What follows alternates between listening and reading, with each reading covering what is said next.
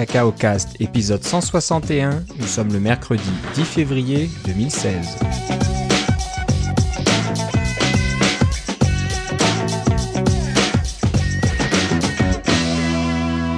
Bonjour et bienvenue à tous dans ce nouvel épisode de Cacao Cast. Comme d'habitude, Philippe Casgrain est avec moi. Comment ça va, Philippe? Ça va pas bien, et toi, Philippe? Ça va bien aussi. Euh, on survit à l'hiver, qui, qui est pas si dur que ça cette année, donc on n'a pas à se plaindre. Euh, je dis ça, mais demain ça va tomber à moins 15 ou moins 20, mais... Ouais, puis moins 25 en fin de semaine, hurrah Ouais, ouais, donc l'hiver arrive quand même euh, mi-février, mais voilà, on va pas se plaindre. Il va repartir probablement aussi vite. Il va repartir aussi vite. J'aimerais même qu'il y ait un peu plus de neige parce qu'il n'y a pas énormément de neige là pour le ski, c'est pas terrible. Non, effectivement. Puis pour le ski de fond, je peux te dire que c'est vraiment dur aussi. ouais, ouais, c'est moyen, c'est glacé ou quand quand il y a de la glace quoi. Sinon, euh, c'est c'est pas mal d'herbe. Mais pour le patin, ça va être bien.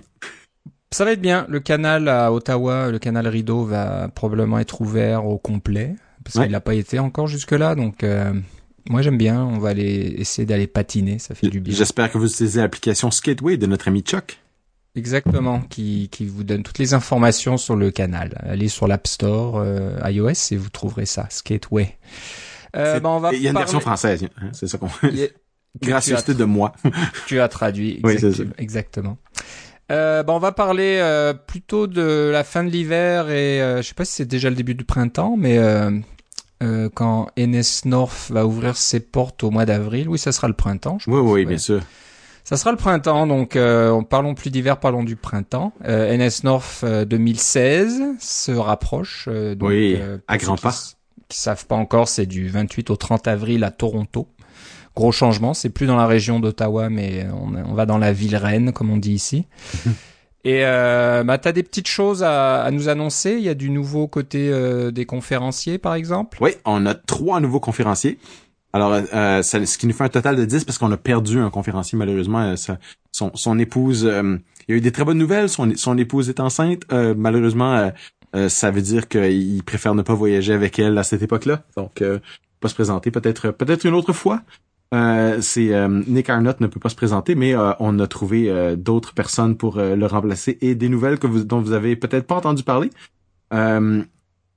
mais certains qui sont quand même assez connus, Michael Gorbach qui, qui a travaillé, qui travaille pour Raise Lab, va venir de, de, Boston. On a euh, Robley Jama qui vient de Toronto, qui est un développeur et designer aussi, qui va venir nous parler. C'est une, nouvelle, un peu une nouvelle personne dans notre euh, dans notre communauté, mais on a bien hâte de, de, de l'entendre parler. Vous, vous écouterez les podcasts de NS North pour être un peu plus au courant de euh, de ces euh, ces nouveaux euh, présentateurs. J'ai bien hâte de, de commencer à les publier. On en a déjà un ou deux d'enregistrés. Il, suffit de les de les, de les sortir maintenant. On a bien hâte d'avoir ces petits podcasts de 15 à 20 minutes pour vous présenter les conférenciers. Et même si vous n'êtes pas à la conférence, euh, faites un petit tour sur les podcasts, ça vous permet de, de connaître des nouvelles, d'entendre des nouvelles voix et de, de voir un peu qu'est-ce que qu'est-ce qu'on mijote euh, à NS North. Et euh, la troisième conférencière, je suis très content de la voir, c'est Liz Marley. Elle travaille à, au Omni Group et ce qu'elle a de très particulier pour pour moi, c'est que elle a travaillé longtemps en contrôle de qualité, donc elle était ce qu'on appelle dans le jargon QA euh, et faisait un très bon travail. Elle a décidé de passer au développement. Donc après toutes ces années passées en QA, elle a décidé de se mettre à faire du développement de vraiment là comme de software engineering, euh, comme on euh, comme on dit dans la langue de Shakespeare. Et euh, c'est j'espère qu'elle va pouvoir nous parler de cette transition qui est quand même une transition qui est relativement rare. Le, le, contraire se fait, mais c'est c'est des talents particuliers d'être d'être des bons des bons des analystes en contrôle de qualité et d'être des bons développeurs. Et c'est pas toujours les mêmes euh, les mêmes outils que ça prend, euh, la même façon de penser, etc. Euh, et elle était très bonne en contrôle de qualité. Et j'ai bien hâte de voir qu'est-ce qu'elle va qu'est-ce qu'elle va penser de son son propre cheminement en tant que développeur. Ouais, ça va être un point de vue intéressant. Hein. Exact. Donc on, est passé, elle est passée du rôle à, de, de, casser les applications comme un bon ingénieur en, en, assurance qualité se doit de faire, de, trouver les points faibles d'une application, à, ben, à développer une application qui n'a peut-être pas de points faibles ou alors euh, de, de pouvoir les blinder au maximum. Donc euh, voilà. c'est bien, elle est bien placée pour ça, elle sait, euh, elle sait à quoi faire attention. Oui, c'est ça. C'est une qualité à avoir en tant que développeur. Oui, Parce oui. que c'est dur. Hein. Moi, moi, moi, ça m'est arrivé de, de, travailler sur des projets comme ça où tu tombes sur un ingénieur qualité qui qui a qui fait du pas du zèle mais qui qui fait bien son travail et ça fait mal au cœur quand il trouve les défauts mais des fois on se dit mais comment comment t'as pu trouver qu'en cliquant un petit peu au-dessus du bouton ou euh, un petit peu en dehors de l'endroit où tu es censé cliquer, euh, il, allait se passer quelque chose et voilà, un, bon ingénieur qualité fait ça, il va cliquer partout, essayer toutes les combinaisons possibles et puis euh, trouver une façon de, faire cracher ton application.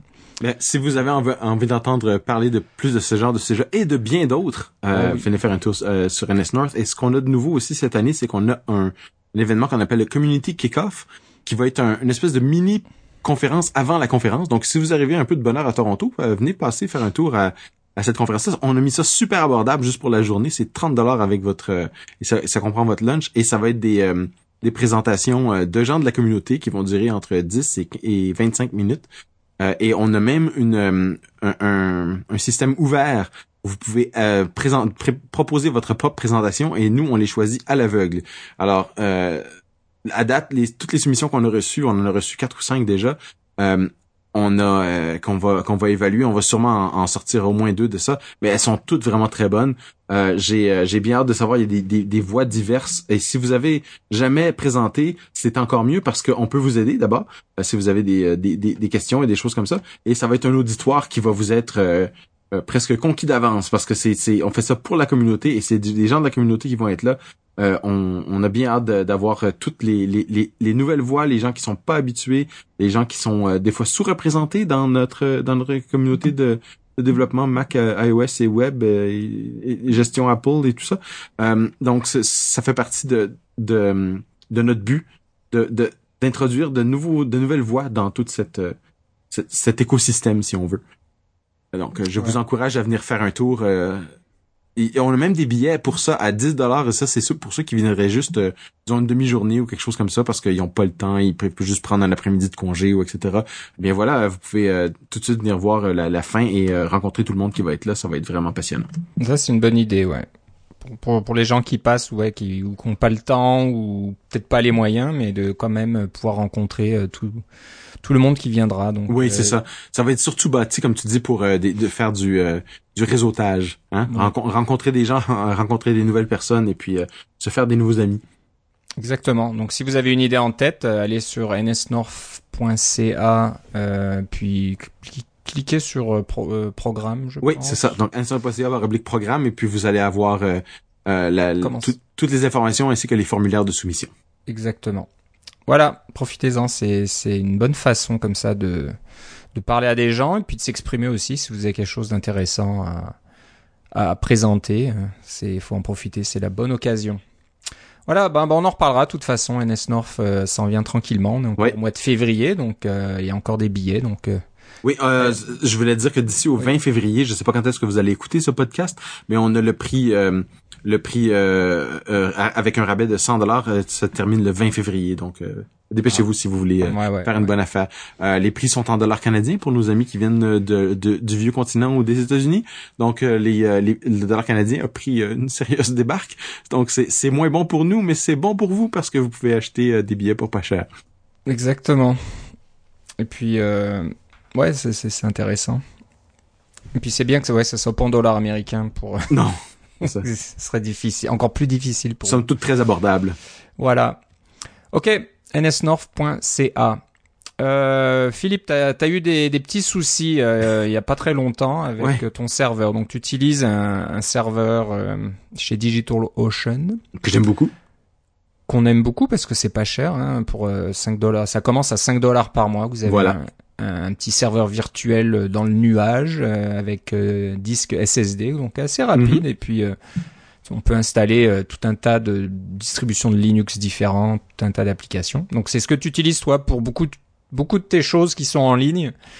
Euh, malheureusement, euh, qui dit en ligne dit accessible un peu par n'importe qui. Et euh, t'as eu des soucis. Il y a quelqu'un qui, qui t'a voulu du mal. Ouais. De, de, quoi il s'agissait? Mais ce qui est arrivé, c'est que j'ai donc j'ai ce petit serveur en ligne que je que j'entretiens à peine. Il, tourne sous euh, Ubuntu, il tournait sous Ubuntu 12 Et puis j'avais pas vraiment fait de, de grosses mises à jour de sécurité. Et un, un soir, euh, juste au moment où on lançait NS North, en fait, j'ai euh, j'ai reçu un, un, email de DigitalOcean qui me dit que ah ouais, votre serveur s'est mis à envoyer du spam à tout le monde, alors on pense qu'il a été hacké, alors on l'a fermé. C'est comme oups, c'est comme aucune euh, aucun avertissement euh, autre, on l'a juste fermé pour vous. Euh, et puis si vous voulez repartir, il va falloir en faire un nouveau parce que celui-là il est compromis, etc. il y a toute une procédure que j'ai dû suivre. Moi, évidemment, j'en ai reparti un tout de suite. Hein, pour 5 dollars, on s'en prive pas. J'ai reparti un autre serveur et j'avais heureusement une heure avant, littéralement une heure avant, j'avais fait un, un, backup de toute ma configuration, donc j'ai pu revenir. Ça m'a pris environ une heure tout remettre en place. Là, c'était pas si compliqué que ça. Et puis maintenant, si j'ai à le refaire, ça va être encore moins compliqué. Euh, j'ai toutes mes recettes un peu partout pour pouvoir mettre euh, les services minimums dont j'ai besoin, là, euh, les services web, etc., euh, service Jenkins pour le, déploiement continu, etc. j'ai tout ça. Mais là, évidemment, je l'ai passé en Ubuntu 14, la, la, la, version la version courante avec tous les patchs de sécurité. J'ai mis les patchs de sécurité automatique, j'ai commencé à faire tout ça. Mais c'était euh, c'était quand même une, une, une, surprise de voir que mon serveur euh, avait été hacké comme ça. Euh, un tout petit serveur, il y a rien d'intéressant, il y avait rien que j'avais pas ailleurs. Là, c'est pas grave à ce niveau-là, j'ai pas rien perdu. Mais c'était quand même un un appel. Quand on a un serveur comme ça qui est tout nu sur Internet, un peu là, il faut qu'il soit vraiment le plus sécurisé possible. Alors, si vous utilisez euh, un service du style WordPress pour votre blog ou des choses comme ça, mais vous avez ça, c'est fourni par WordPress, le genre de sécurité comme ça. Si vous faites tout à la main, ça a des avantages. Vous êtes extrêmement flexible, vous pouvez installer les programmes que vous voulez. Le désavantage, c'est que quelqu'un de un petit peu euh, euh, disons euh, méchant peut entrer dans votre serveur soit des fois c'est même des trucs automatiques hein. ils essaient de rentrer dans, les serveurs quand ils trouvent une faille de sécurité ils entrent automatiquement. C'est des robots qui entrent et qui et qui s'installent parce que c'est des configurations relativement standards et qui commencent à se servir de votre ordinateur pour envoyer des des pourriels un peu partout là. Je suis quand même content que DigitalOcean remarque ça mais ça m'a fait en sorte que bon il faut avoir des bons backups là. Puis j'ai pas tenté de récupérer les données parce que je j'ai récupéré les données, pardon, euh, juste au cas où. Je, les ai finalement mis à la poubelle parce que j'avais tout ailleurs. Mais euh, j'ai pas essayé de, disons, euh, déverrouiller mon serveur et de le relancer. DigitalOcean me permettait de le faire parce qu'ils voyaient que euh, je m'en occupais correctement. Là, il, faut avoir un petit support technique, là, une, petite conversation avec le support technique pour déverrouiller le serveur. Mais j'ai décidé de juste le balancer à la poubelle parce que je, je, je connais pas suffisamment Linux pour dire avec certitude que tout a été enlevé, etc. Et je voulais pas que ça se reproduise. Alors, comme j'avais réussi à tout reconstruire de toute façon, euh, au bout d'un mois que l'autre serveur fonctionnait bien, j'ai tout balancé à la poubelle. Ça m'a coûté juste euh, finalement 5 dollars de plus pour un mois pour un autre serveur. Donc, euh, c'est c'est un c'est une histoire. si vous avez un serveur, que ce soit chez Linode ou quelque chose comme ça, un petit serveur Linux virtuel, ayez les patchs de sécurité à jour. Euh, soyez assurés que vous avez des copies de sécurité de tout ce que vous avez dessus. Moi, j'ai ça dans... Euh, c'est tous des trucs qui sont dans Git. Alors, j'ai des... Euh, des tous mes sites web sont, sont faits avec Git, donc j'ai tout un système de contrôle des versions pour mes sites web, pour les podcasts, tout, est tout est fait comme ça. Même ma configuration, je l'ai dans Git, donc c'est pas un c'est pas un gros problème. Et je vous enjoins à penser à si vous avez un petit serveur virtuel comme ça, à faire au moins ça et à être prêt à vous retourner euh, euh, avec une nouvelle installation euh, rapidement parce que ça peut être, disons, on peut vous, vous le fermer sans préavis. Hein. C'est fermé, puis après ça, il y a un post-avis qui vous dit on a fermé votre serveur. Ouais, ils prennent pas de risque avec ça, non. ça rigole pas. Il y, a, y, a, aussi des guides que vous pouvez trouver sur Internet de durcissement d'un serveur, hein. on dit hardening en, en anglais. Ouais c'est que en général quand on installe un serveur avec une configuration par défaut, euh, toutes les options de sécurité n'ont pas été euh, bouclées correctement ou euh, ou appliquées. Donc si vous savez pas comment faire, cherchez un petit peu je sais pas si on dit durcissement ouais, ouais, ben, en, français, mais hardening vous, en anglais, comme tu vous cherchez hardening en anglais et puis Linux hardening, quelque chose comme ça, puis ça vous dira ah ben il faut supprimer tel service, vous assurez-vous que le mot de passe de tel euh, compte euh, a été changé. Euh, il y a, il y, a, y a certaines choses qui sont installées par défaut, qui sont pas nécessaires. exact. Il y a de nombreuses choses qui sont installées comme ça, mais il y a, il y a aussi de nombreux guides, comme tu dis. On, on, vous encourage. Mais ce que je voulais surtout vous dire, c'est vous avez un serveur virtuel, il peut être éteint par votre fournisseur de services euh, sans crier gare. Alors assurez-vous d'avoir des copies ailleurs et d'être prêt à vous retourner. Exactement. Donc voilà, euh, que la, mésaventure de Philippe euh, vous soit euh, utiles dans le, dans le futur. Ouais, c'est ça. En tout, on a été, on a été, il euh, y, a, pas eu de site, disons, national.ca pendant environ une heure. Pas si mal, mais euh, euh, on, on, va survivre. Là, c'était surtout que c'était un soir à 11 heures, mais si j'avais été en vacances ou quelque chose comme ça, ça aurait été un plus gros problème. Ouais, ouais. Ok. Donc voilà, faites attention, soyez prudents par les jours qui, par ces jours-ci là, c'est un peu de tout sur Internet, ça, ça fait peur. Euh, tu vas me parler d'application, une application que tu as écrit, euh, je crois que c'est pour euh, une utilisation euh, familiale, c'est ça? Et je t'en parlais peut-être un petit peu dans lors du dernier épisode où tu faisais allusion, mais tu nous as pas donné de détails. Donc, quel genre de d'application s'agit-il et pourquoi l'as-tu développée? Voilà. Alors, c'est une application qui pour faire de la gestion de recettes. Alors, des recettes de recettes de cuisine, on s'entend là. Euh, vous allez dire, il y en a des tonnes d'applications qui font ça. Et vous avez bien raison, j'en ai acheté beaucoup de ces applications-là. Mais il n'y en a pas une seule qui faisait exactement ce que ma mère voulait. Alors, la question était vraiment, ma mère est équipée évidemment avec un iMac, euh, qu'elle aime beaucoup. Euh, qui a été qui a eu son disque dur remplacé par un SSD ce qui lui a donné une nouvelle vie. Alors elle est elle est très contente, c'est un iMac de base là, 21 21 pouces qu'elle met à un écran presque 1300 par 700 euh, là, les pixels sont très gros, mais c'est ça qu'elle aime. Que voulez-vous? C'est comme ça qu'elle l'utilise. Elle aime beaucoup sa petite souris euh, à, flatter aussi là, parce que c'est la fameuse souris euh, Apple bon, qui a pas de bouton. elle trouve ça très bien. Elle aime beaucoup son Mac, mais elle a entré ses données, ses recettes dans une base de données FileMaker Pro et j'étais pas prêt à payer 1000 dollars pour une autre licence de FileMaker Pro. J'avais acheté Bento, euh, qui n'existe plus maintenant, en fait, qui est même pas compatible avec El Capitan. Euh, donc euh, Bento était, était, en fait beaucoup moins bon que, que FileMaker Pro. Ça faisait, il y avait un paquet de trucs que ça faisait pas et c'était, vraiment juste une solution de transition. Et depuis plusieurs années, je lui dis, tu sais, maman, je vais t'écrire un programme de recettes. Et vous allez, vous allez dire, bon, si vous allez sur le site d'Apple et que vous regardez Core Data, vous regardez un tutoriel de Core Data, ça va être un programme de recettes de cuisine. Et vous avez parfaitement raison, il y a un programme là de recettes de cuisine. Euh, mais euh, le, diable est toujours dans les détails euh, pour traduire l'expression anglaise. Euh, si vous vous achetez des programmes de recettes, j'avais acheté, Paprika et plein d'autres programmes, ils avaient tous un, un, certain nombre de problèmes. Il y en a beaucoup qui sont orientés vers recettes de cuisine sur Internet. Donc, vous aider à faire des recettes, des recherches sur Internet de différentes recettes de cuisine pour pouvoir les, les trier. Il y en a d'autres qui sont orientés envers votre frigo. Donc, vous dites, j'ai dans mon frigo euh, un céleri, euh, un chou-fleur, euh, un fond de sauce tomate et puis je sais pas là. Et puis j'ai des pâtes. Ben qu'est-ce que je peux faire? Alors il va vous sortir des recettes pour faire ça. elle, tout ce qu'elle voulait, c'est avoir un endroit où elle peut consigner ses recettes dans le but éventuellement d'en faire un livre, mais au moins avoir un endroit standard où elle va mettre ses recettes. et puis elle veut ensuite, quand elle a écrit une recette, pouvoir l'envoyer par courriel ou l'imprimer très facilement. Et curieusement, il n'y a pas beaucoup de programmes qui font l'envoi par courriel euh, en format texte. Là. Hein, c'est, sûr qu'il y en a plusieurs qui que tu peux, imprimer la recette, envoyer le PDF, etc. Mais quand on envoie un courriel, on veut vraiment juste avoir un truc formaté avec les, ingrédients. Là. Euh, super simple, facile à éditer aussi. Et puis l'idée, c'est que tout est en texte, donc comme ça, le jour où elle voudra faire son livre, on aura tout dans un format texte, ça va être facile à, à fonctionner.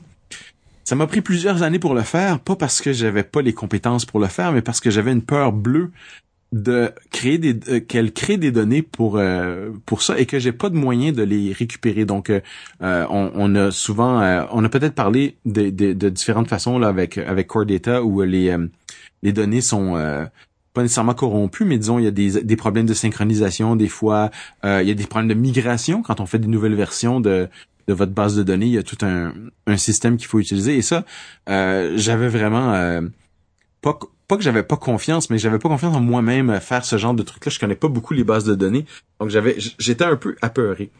Finalement, j'ai pris mon courage à deux mains, j'ai fait un programme qui fonctionne en Core Data et puis je lui ai envoyé une première version et son iMac est mort le lendemain. Donc, euh, elle a eu, c'est son disque dur qui est mort, c'est là qu'il y a eu un SSD. Et entre temps, elle a eu un iPad, elle s'est acheté un iPad le lendemain parce que son, iMac est à l'air de réparation. Ça a pris deux semaines, on s'entend là, parce que c'était le temps de Noël et tout. Mais comme c'était le temps de Noël, elle s'est acheté un iPad. Elle aime beaucoup son iPad. Là, elle m'a dit, tu sais, Philippe, j'aimerais beaucoup avoir les recettes sur mon iPad. Alors là, je me suis dit, bon, est-ce que qu'est-ce que je fais? Est-ce que je fais une synchronisation Core Data iCloud? Là, il faudrait que j'aie une application dans le Mac App Store. Et puis, euh, ça me tentait pas d'avoir une application dans le Mac, App Store euh, pour euh, juste pour pouvoir faire ça. donc, j'ai, je voulais avoir une application euh, qui que je peux mettre à jour n'importe quand, surtout qu'on est en version bêta en ce moment, et puis il n'y a pas de test flight pour le Mac App Store. Donc, j'ai laissé tomber la synchronisation comme ça avec iCloud. Ce que j'ai fait, j'ai bâti une petite application ultra simple sur son pour iPad euh, que j'ai fait avec TestFlight. En fait, j'ai fait rentrer ma mère dans mon programme de développeur TestFlight. Là, on peut avoir euh, genre 25 développeurs à l'interne. Et là, quand on a des développeurs internes, on peut pas, on n'a pas besoin d'avoir de de pré euh, de beta review. On n'a pas besoin de publier une version bêta. On va juste la publier et automatiquement elle se retrouve sur TestFlight quelques minutes plus tard. C'est vraiment chouette. Mais cette application-là, ce qu'elle fait, c'est que elle parle à l'application maîtresse sur le Mac. Donc, l'application maîtresse sur le Mac a un petit serveur web et expose euh, deux ou trois API, hein, comme euh, disons euh, euh recettes, euh, barre oblique recette, et puis là vous pouvez mettre, si vous là ça va vous donner la liste des recettes avec leur numéro, et puis là vous voulez la recette numéro 3, mais si vous faites barre oblique recette, barre oblique 3, et ça va donner vous donner un petit peu de JSON pour représenter la recette. Donc le iPad fonctionne comme ça, ce qui est très pratique pour elle parce que comme ça elle peut avoir son iPad dans sa cuisine et tant que son iMac est allumé et que le programme de recette est allumé, elle a accès à toutes ses recettes. Donc c'est, je me suis fait un petit API comme ça. Pour la petite histoire, c'est exactement le genre d'API qu'on a euh, chez Lightspeed. Alors on a un serveur et ce serveur-là expose des API comme ça euh, sur le web euh, avec HTTP, HTTPS en fait. Je le ferai peut-être éventuellement avec HTTPS, mais là c'est pour un réseau local. Et le, le, les clients, que ce soit Mac ou iPad, peuvent se connecter directement. Donc, si vous allez chez ma mère et que vous avez l'application, vous êtes sur son réseau Wi-Fi, vous pouvez vous connecter sur sa liste de recettes. Et éventuellement, c'est j'ai mon frère et bon et, et euh, ma belle-sœur qui ont le programme chez eux et ils peuvent utiliser leur recette sur leur iPad, sur leur iPhone. évidemment, j'en ai fait une application universelle, c'est le l'application de base euh, Master Detail de de iOS. Mais euh, c'est ça, c'est ma petite application de recette. J'ai pas réinventé la roue, j'en suis parfaitement conscient. Mais je suis quand même assez fier de moi parce que ça fonctionne bien et que surtout que ma mère l'utilise. Donc c'est ça, c'est ça le but. Peut-être qu'un jour j'en ferai une application euh, plutôt grand public, mais j'ai encore la peur bleue de de, de, de devoir m'occuper de vos données. Alors je vais attendre que ça stabilise un peu avant de la sortir. Mais si c'est le genre de truc qui vous intéresse, euh, on, euh, je me partirai probablement un petit une petite liste, une, petite liste de distribution pour voir s'il y a des gens qui sont intéressés à ce genre de programme-là. Et puis à ce moment-là, je le, publierai. L'idée c'est que le, programme lui-même serait euh, pas cher et puis le programme sur le, Mac App Store, sur le App Store euh, pour iPad, iPhone, etc. lui serait gratuit. C'est ça mon, modèle d'affaires dans un sens. Mais pour le moment, c'est ultra de base, tout est en blanc, euh, en noir sur fond blanc. pas, pas de fioritures, pas de gros design, c'est vraiment juste utilitaire. Alors, bah, il y a un site, c'est pas vraiment qui, qui montre les recettes. Est-ce que je peux le dire? Est-ce que oui, oui, bien sûr, c'est la son public. Oui, alors ça s'appelle, oui, le, le site s'appelle labécasse.com. Alors bécasse comme l'oiseau. Euh, la raison pour laquelle ça s'appelle comme ça, c'est que ma mère avait un, un service de traiteur qui s'appelait la Bécasse.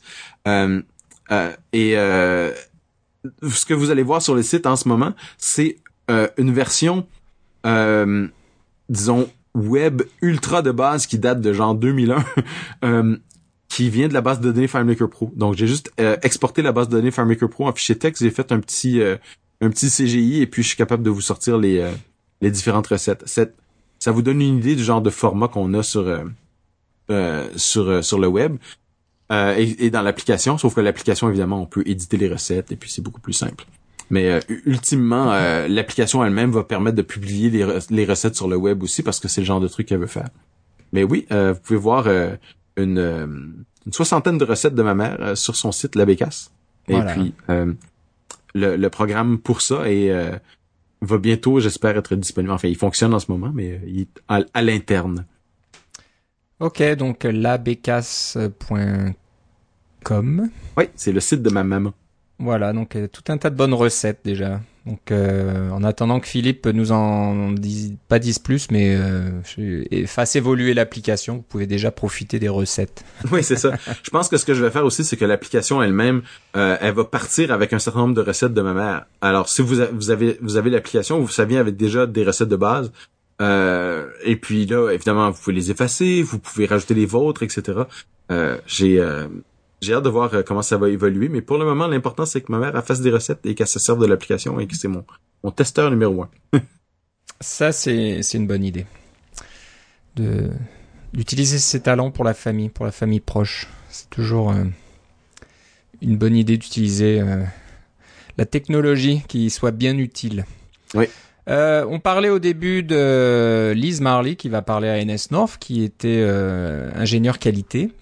Et euh, ce qu'on, les deux outils dont on va parler maintenant lui plairaient probablement, peut-être qu'elle les connaît euh, déjà. Euh, le premier s'appelle Naughty Keyboard. Donc euh, c'est un clavier, comment on peut dire ça Un clavier malicieux. iOS. Ouais, ouais. C'est- un- on peut traduire soit un peu traduire ça par clavier clavier malicieux. Oui. Donc c'est ça permet de, de tester vos applications euh, iOS, j'imagine, euh, avec un clavier euh, customisable ou paramétrable. hein, Oui. C'est ça. On peut mettre tout un tas de chaînes de caractères là-dedans et ça vous permet donc d'entrer des n'importe quel type de caractère que vous, auquel vous penseriez pour tester une application. Donc des, fois, on veut vérifier que si on remplit un, un- un- champ à l'écran euh, d'un formulaire, qu'il n'y ait pas de problème si euh, c'est trop long ou je ne sais quoi.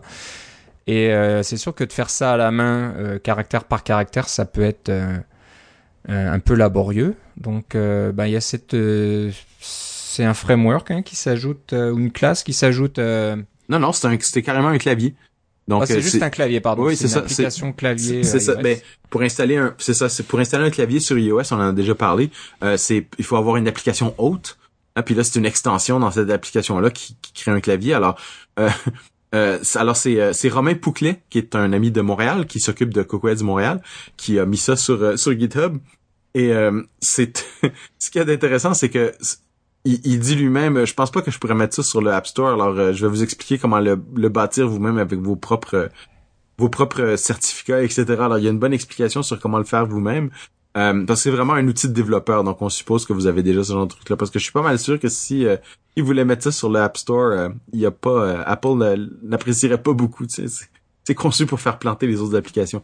Mais c'est basé, comme tu disais, sur euh, une liste de, de, cha- de chaînes de caractères qui sur GitHub aussi et qui est reconnue pour avoir tendance à faire planter les applications ou alors à ne pas faire ce à quoi on s'attend, des choses comme ça. Alors cette liste s'appelle Naughty Strings, euh, qui est, et euh, Naughty Keyboard utilise cette liste là pour euh, pour tester euh, euh, avoir simplement c'est un clavier mais il y a pas des touches, hein, c'est comme une, une barre de c'est comme un table view là, une, une, une table qui contient toutes ces euh, toutes ces listes là, toutes ces, ces chaînes de caractères là. Mais si vous voulez avoir la liste carrément des, euh, des chaînes de caractères utilisées, vous allez sur Naughty, euh, The Big List of Naughty Strings, qui est simplement un fichier de texte euh, qui contient toutes ces, ces chaînes de caractères-là euh, en, en Unicode, évidemment. Et ça, vous pouvez les utiliser euh, dans vos tests unitaires pour vous assurer que votre programme est capable de bien gérer euh, l'ensemble de ces chaînes de caractères-là. Oui. Ah ok, je croyais que je t'avais perdu. non, c'est bon. ok. Euh, oui, donc euh, je regardais un petit peu là sur le, le site GitHub. euh, et ça donne des essais, comme tu disais, de, de chaînes de caractères connues pour faire euh, planter des applications. Donc euh, si vous envoyez un, un, un caractère espace, euh, alors c'est bizarre de, de taille zéro, je sais pas trop comment on dit ça. Il y a aussi mais- des espaces insécables qui sont là-dedans. Voilà, c'est ce genre de choses là dans Twitter. Et ben vous faites cracher Twitter carrément. Donc euh. Des fois, on se dit, bah, si ça fait cracher Twitter, peut-être que ça va faire cracher ma, petite application aussi. Donc euh, voilà. Donc c'est intéressant d'utiliser un outil comme Naughty Keyboard. Euh, le compte sur GitHub, c'est Paleas, P-A-2-L-E-A-S. Et Naughty Keyboard, N-A-U-G-H-T-Y, Keyboard, sur, euh, sur GitHub. Mais il y a un autre... bah, c'est la même, c'est relié. Hein, le, le, le, c'est pas vraiment un outil, mais c'est donc cette liste euh, de chaînes de caractères. Vous, Qui est un auteur différent. C'est euh, Minimax, Minimaxi R. Minimaxi R, donc sur GitHub aussi, et c'est la grande liste des naughty strings là, des, des, des chaînes de caractères malicieuses, et il y en a, il y en a tout un tas. Euh, alors je regarde un peu, il y a plusieurs formats. Il y a juste un format texte, vous avez toutes les chaînes sous format texte ou sous format, format JSON. et Ou sous format binaire, parce que des fois, c'est des trucs en. Unicode qui se représentent pas très bien. Là. Donc euh, je vais juste regarder sous format texte combien il y a de lignes là-dedans. Attention On que ça parle fasse de- pas planter ton navigateur. Ouais, hein, c'est ça. C'est non, Safari tient le coup. 640 euh, chaînes de caractères un peu moins parce qu'il y a des commentaires, mais euh, voilà, il y a quand même tout un paquet de, de, de chaînes de caractères. Il y a beaucoup de choses, euh, du code HTML par exemple. Donc si si vous avez une application qui euh, qui peut valider des des pages HTML ou du code HTML, et eh ben apparemment il y a tout un tas de de combinaisons de de href, de div, de img, etc. qui peuvent euh, qui ont tendance à faire planter, ouais, c'est planter votre euh, votre code quoi. Donc euh, bah c'est intéressant. Ah puis il y a du code affreux là-dedans, du Zalgo texte. C'est même pas lisible, c'est dans tous les sens. Donc c'est aussi des textes qui permettent de de vérifier que votre interface utilisateur peut survivre à quelqu'un qui fasse du copier-coller de, de caractères Unicode qui soit vraiment bizarre bizarre quoi qui soit des il y a des textes à l'envers des textes euh, au lieu d'aller de gauche à droite ça va de, de haut en bas etc etc donc euh, c'est sûr qu'avec euh, bah, Unicode exact tout spécialement il y a beaucoup plus de cas de caractères qui sont qui peuvent possiblement planter votre application donc voilà, si vous allez sur GitHub, sur le site, sur le compte de Mini Maxir, M-I-N-I-M-A-X-I-R, eh, c'est Max Wolf. Max Wolf. Ça s'appelle The Big List of Naughty Strings. Donc c'est sympa. Euh, bah, c'est une bonne chose, une bonne trouvaille. Euh, Amazon euh, hier, je crois, ou, ou avant-hier, c'est très récent, a annoncé une plateforme pour les développeurs de jeux vidéo qui s'appelle Lumberjack. c'est un peu style Unity, hein, c'est un gros machin J'essaie d'aller sur. C'est un moteur de rendu 3D, ouais. Ouais, ça, ça fait beaucoup de choses, donc laisse-moi juste euh, aller sur le site que je dise pas de bêtises. J'aurais dû le mettre dans dans les liens. Bah, je ferai une autre fois parce que quand tu cherches, euh, tu mets Amazon à côté d'un mot clé quelconque, euh, ça renvoie 200 000 articles qu'on peut acheter sur Amazon et pas euh, Amazon lui-même. Donc c'est pas grave. Donc enfin bref, c'est un ouais un moteur 3D. Euh, euh, il y en a tout un tas, mais apparemment celui-là est gratuit, comme dans complètement gratuit.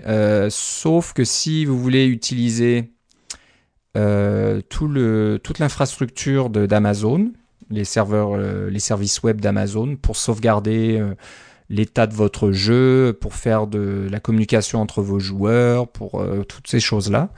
Un peu, euh, peu l'équivalent de Game Center sur iOS.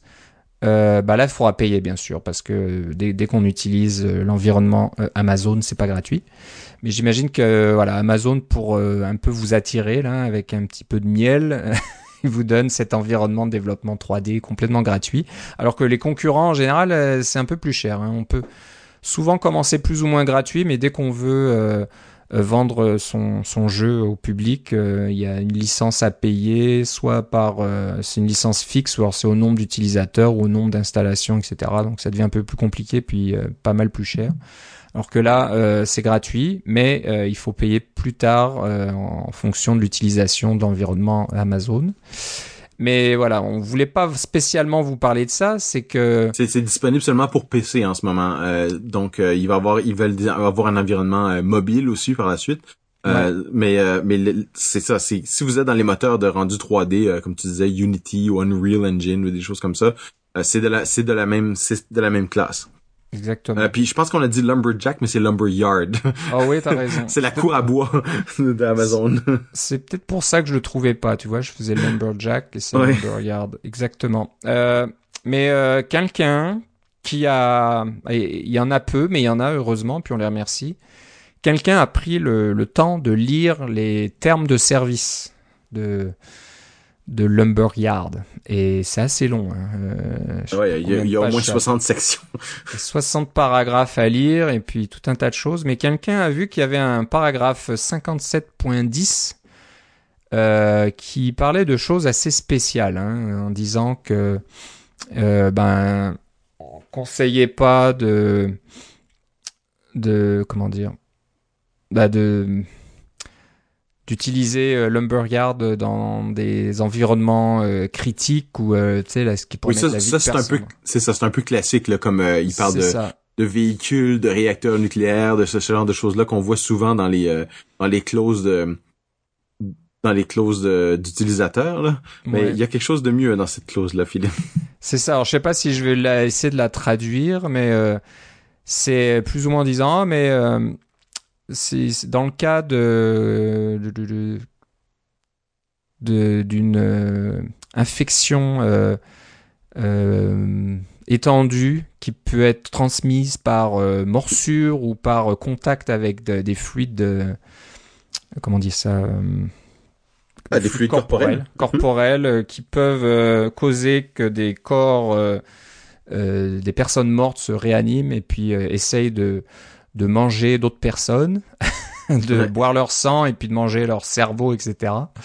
À ce moment-là, vous pouvez, utiliser, vous pouvez utiliser le lumberyard dans les trucs critiques. Dans les trucs critiques dans ce cas-là. Donc, ce qu'ils veulent dire, c'est que si euh, il y a une invasion de zombies, euh, voilà, vous pouvez utiliser le lumberyard euh, de toutes les façons que vous voulez, parce que je pense que tout le reste ne, ne s'applique plus vraiment, quoi. Donc voilà, quelqu'un s'est amusé chez Amazon à à rajouter euh, cette petite clause comme ça. Euh, puis ils se sont dit peut-être combien de temps ça va donner avant que quelqu'un réalise qu'on a on a mis cette petite blague euh, dans nos termes de service.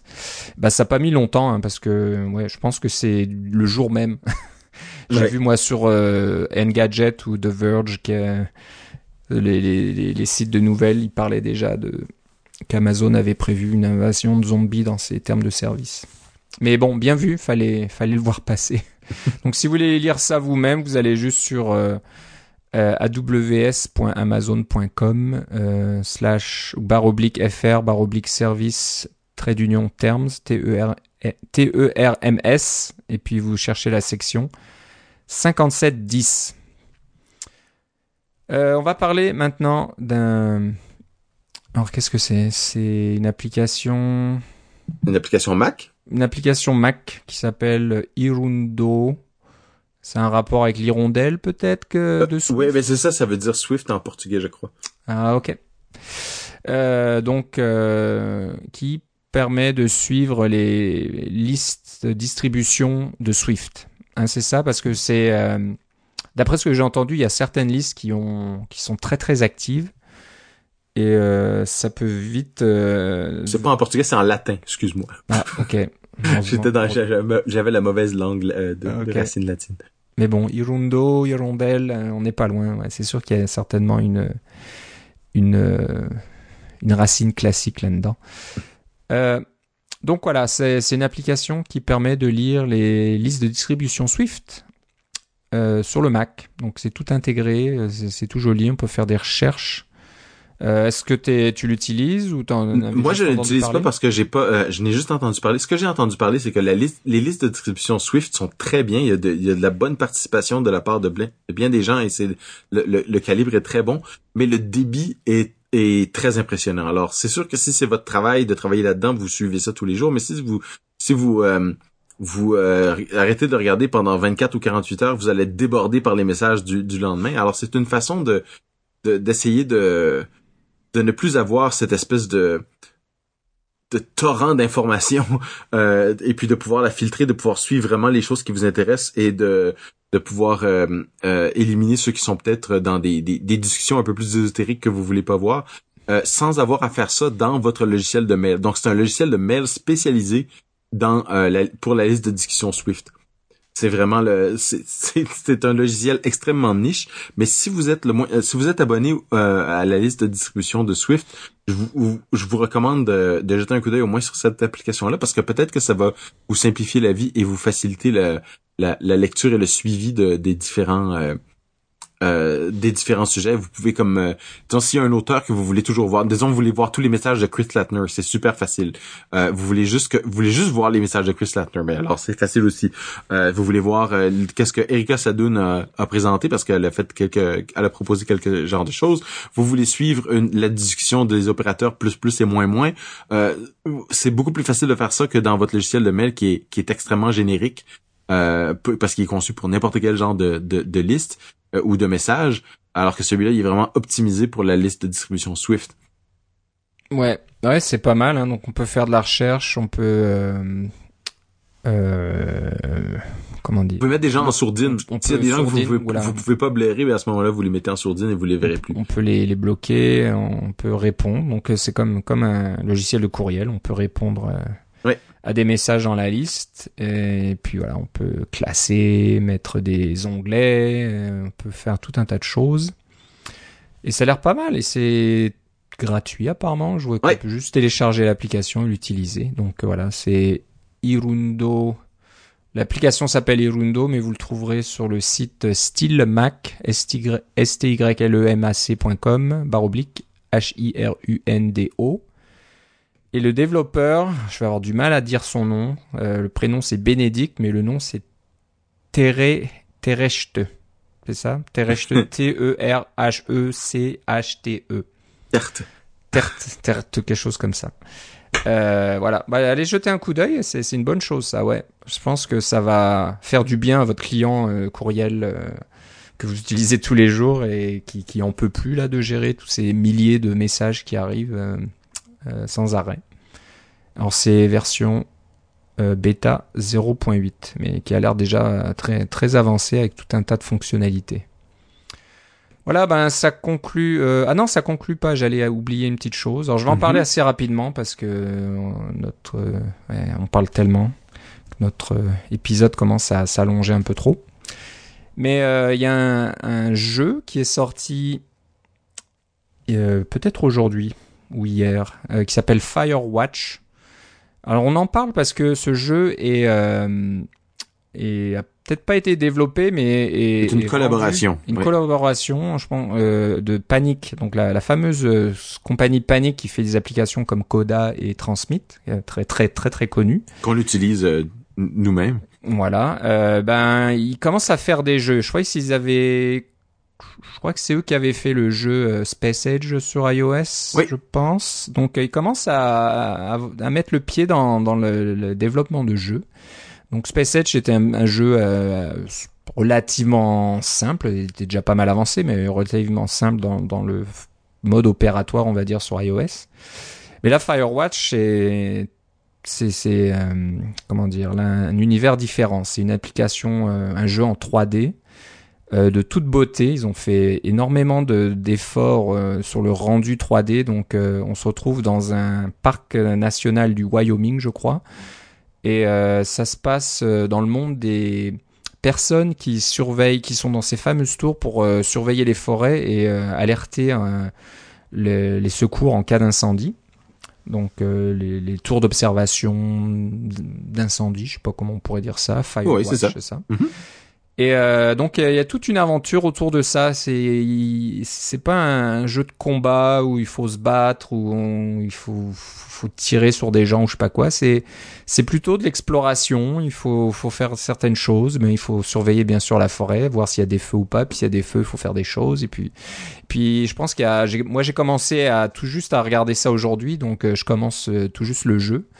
Euh, mais ça a l'air déjà très intéressant. Le, le mode de fonctionnement est pas mal intéressant aussi euh, à utiliser. C'est pas très compliqué. C'est des commandes euh, assez standards. Donc on peut utiliser la souris. C'est sur Steam. Donc ça marche sur PC, Mac et Linux. Et c'est aussi sur PlayStation 4. Alors, toi, t'as pris quelle version? J'ai pris la- l'application Steam Mac qui marche, qui marche pas mal. Donc euh, peut-être pas en très haute résolution, mais euh, sur, sur mon vieux iMac là, mais ça, ça fonctionne quand même. Et euh, non, c'est c'est vraiment pas mal. Donc euh, je voulais juste noter ça parce que ça vient de Panic. Donc euh, c'est une compagnie qu'on aime bien, ils font du bon travail et euh, ce jeu Firewatch fait partie de le, de leur tradition. Il a l'air vraiment bien fait. Les revues euh, sur internet de, de tous les blogs de jeux sont très positives. Et ça change un petit peu. hein. Il y a tellement de jeux euh, assez violents euh, hein, où, où il faut, faut tout de suite euh, tuer des tuer des, des per- d'autres personnages ou d'autres zombies. espèces ou des zombies et des choses comme ça. Là, il n'y a pas de zombies, je pense, mais bon, je commence le jeu. J'espère qu'il n'y a pas de zombies. Je serais un peu déçu si euh, au Tu nous en reparleras au prochain épisode. c'est une histoire de zombies. Voilà, donc euh, ben ça, ça a l'air pas mal. Je vous en reparlerai comme tu le dis, euh, si pour vous pour dire si j'étais déçu ou pas, mais je pense pas. Le, début est vraiment intéressant. Et c'est surtout euh, très très beau quoi. Et j'ai vu passer qu'ils ont un, système qui permet de prendre des photos de l'environnement. Donc dans le jeu, si vous voyez un beau panorama, vous pouvez prendre une photo et ça vous sera envoyé, je pense, je vous, pouvez la, vous pouvez la faire développer et la, vous la faire envoyer. Ouais, je crois que c'est ça. Ils peuvent la, développer, vous l'envoyer sur papier ou je, ne sais quoi. Et mm. bah ils ont raison parce que c'est tellement beau. Alors c'est pas photoréaliste, hein. Faut pas, faut pas rêver non plus. C'est pas comme euh, une vraie forêt là. Mais les, les couleurs et tout ça, c'est vraiment très bien fait. Donc euh, très très joli jeu. On en parlera. Si vous avez le goût d'explorer l'ouest des États-Unis, c'est un. Ouais, ouais. Donc ça a l'air pas mal. On verra. Moi, je suis, suis pas trop dans ces jeux-là d'habitude, mais. Euh, celui-là, ça te. Pique ma curiosité, ouais. Mhm. Ok. Bon bah c'est tout pour euh, cet épisode. Euh, Philippe, si on veut euh, savoir où ça en est côté préparation NS North ou développement d'applications de recettes ou oui, c'est ça de recettes. c'est ça va être sur Twitter avec Philippe C L I P P E C. Et moi, c'est CacaoCast. Voilà, donc si si vous voulez suivre un peu bah, je mettrai pas grand chose personnel là-dessus hein, parce que comme j'ai dit dans le dernier épisode, je suis plus trop sur Twitter maintenant, mais je peux quand même communiquer par euh, le compte CacaoCast et vous pouvez communiquer avec nous aussi euh, en mentionnant CacaoCast dans vos tweets et puis euh, comme ça ça ça sera visible de notre côté. Vous pouvez nous écrire aussi à cacaocast@gmail.com. Il y a toujours notre site cacaocast.com. Vous pouvez mettre des commentaires là-dessus aussi. Et voilà, n'hésitez pas à nous faire partager euh, vos trouvailles ou vos commentaires. On, regarde ça de près comme d'habitude. Euh, dernière chose, euh, apparemment il y a une rumeur persistante disant que mi-mars devrait, il devrait y avoir une présentation d'Apple. Donc ah, j'espère que ça va être des nouveaux MacBook Pro. J'espère que ça va être des nouveaux MacBook Pro. Euh, ouais, je pense que t'es pas le seul à dire ça parce que là, ça commence à devenir presque embarrassant de voir que quasiment toute l'industrie euh, du PC est déjà passée sous Skylake et euh, Apple a quoi juste l'iMac 5K qui est sur Skylake et encore, je suis même pas sûr. Donc euh, c'est un petit peu gênant. Ouais, donc on voudrait voir du Thunderbolt 3 et puis des, des, des, choses un peu nouvelles à côté MacBook Pro. Donc ça devrait probablement être ça. Mais j'ai hâte parce qu'au travail, mon, mon budget de renouvellement est, est arrivé. Alors c'est comme ah. oui. Ça me sert à rien d'acheter. Je, je, veux pas acheter un, un MacBook Pro euh, qui va être juste un petit peu meilleur que celui que j'ai là. C'est comme non non. Non non, c'est ça vaut pas le coup. Donc euh, ben, espérons qu'ils ont pris leur temps pour faire quelque chose d'extraordinaire. Moi je sais pas des écrans OLED par exemple, euh, des, des, trucs super haute qualité, j'en sais rien. On verra bien. Donc on en reparlera quand ça viendra, mais voilà, ça devrait être mi-mars et c'est bientôt. C'est dans un peu plus d'un mois, donc qui sait? Ils vont peut-être annoncer des nouvelles Apple Watch, ou j'en sais rien. Qui sait, qui sait? Ou une nouvelle voiture, mi-mars, qui sait? Euh, pour ceux qui peuvent pas se payer une Tesla, mais je suis pas sûr que la, voiture Apple soit beaucoup moins chère. Si peut-être pas la première, mais enfin. peut-être pas la première, on verra bien. Ok, bon, c'est tout pour cette émission. Euh, je te remercie Philippe. Moi aussi Philippe. Et on se reparle une prochaine fois. Salut.